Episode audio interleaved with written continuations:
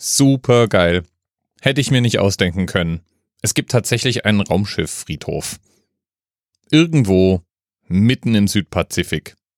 3900 Kilometer östlich von Neuseeland. Und da liegen 263 Raumschiffe rum. Ja, ich weiß, ist es heute etwa die Folge 263? Nein, ist es natürlich nicht. Ist es die Folge 3900? Nee, auch nicht. Ist es trotzdem cool? Also ich finde schon. Dieser Raumfahrzeugfriedhof liegt jedenfalls an einem Pole of Inaccessibility also einem Pol der Unzulänglichkeit. Klingt irgendwie ganz schön dramatisch. Solche Punkte gibt es mehrere auf der Welt. Gemeint sind Orte, die einfach sehr, sehr schwer erreichbar sind. Da kann man je nachdem, welches Kriterium man, anlegt, immer eine Region festmachen. Und die am schwersten zugängliche Region im offenen Meer ist gleichzeitig besagter Raumschifffriedhof. Macht auch irgendwie Sinn.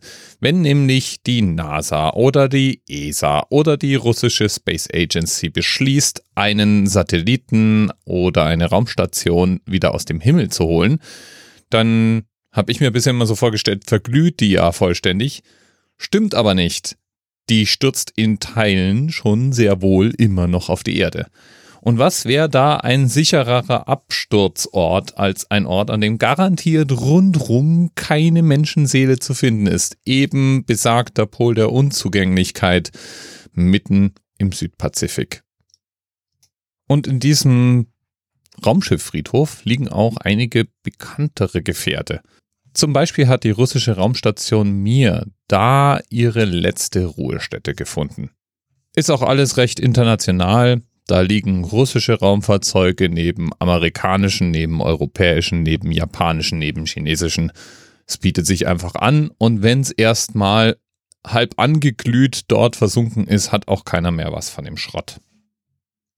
Wo wir schon bei Schrott sind, der Vorteil von diesem auf der Erde entsorgten Weltraummüll ist ja, dass er an ein und derselben Stelle an einem bekannten Ort und an einem Ort ist, an dem das Zeug einfach niemanden mehr stört. Ganz anders sieht es bei Satelliten aus, die eben nicht auf der Erde zum Absturz gebracht werden können. Das sind zum Beispiel Satelliten, die auf einem geostationären Umlauf waren und aus irgendeinem Grund eben nicht mehr genug abgesenkt werden können, dass sie in die Erdumlaufbahn eindringen die werden dann auf einen Friedhofsorbit geschickt. Also noch ein bisschen angehoben, damit sie noch ein bisschen weiter oben um die Erde kreisen. Warum macht man das? Naja, weil die idealen Umlaufbahnen für die funktionierenden Satelliten gebraucht werden. Und da wäre es dann irgendwie blöd, wenn so ein Teil Weltraumschrott rummeandert und unter Umständen unsere wertvollen, teuren Anlagen durchschlägt. Deswegen parkt man die einfach in einer sichereren, höheren Umlaufbahn. Was wirklich erschreckend ist, ist, wie viel da inzwischen rumschwirrt. Also es gibt ein Bild, das die bekannten Positionen von Weltraummüll zeigt. Ja, und da, da sieht eigentlich die Erde aus, als wäre sie von einer Wolke aus Schrott umgeben. Jetzt sind es natürlich wahrscheinlich verschobene Größenverhältnisse, aber tatsächlich wird es unter Umständen irgendwann mal zum Problem.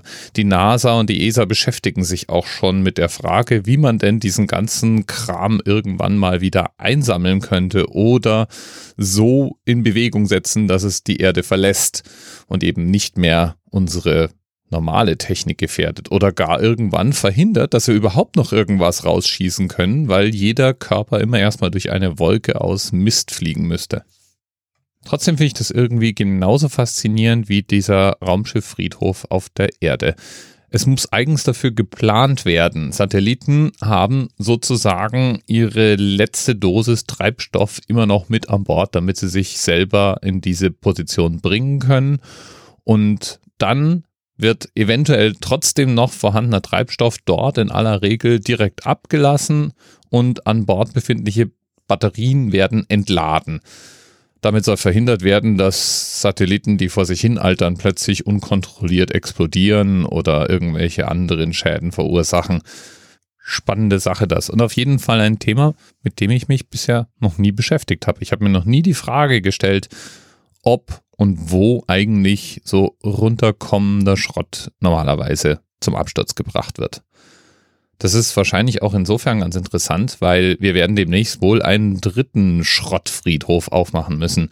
Die NASA schickt sich nämlich jetzt an, genauso wie jetzt vor kurzem auch schon die Chinesen, den Mond wieder anzusteuern. Und wenn wir erstmal genügend Flugkörper um den Mond kreisen und auf dem Mond landen haben, wird sich da dieselbe Frage stellen, die sich jetzt schon im Erdorbit und auf der Erdoberfläche stellt.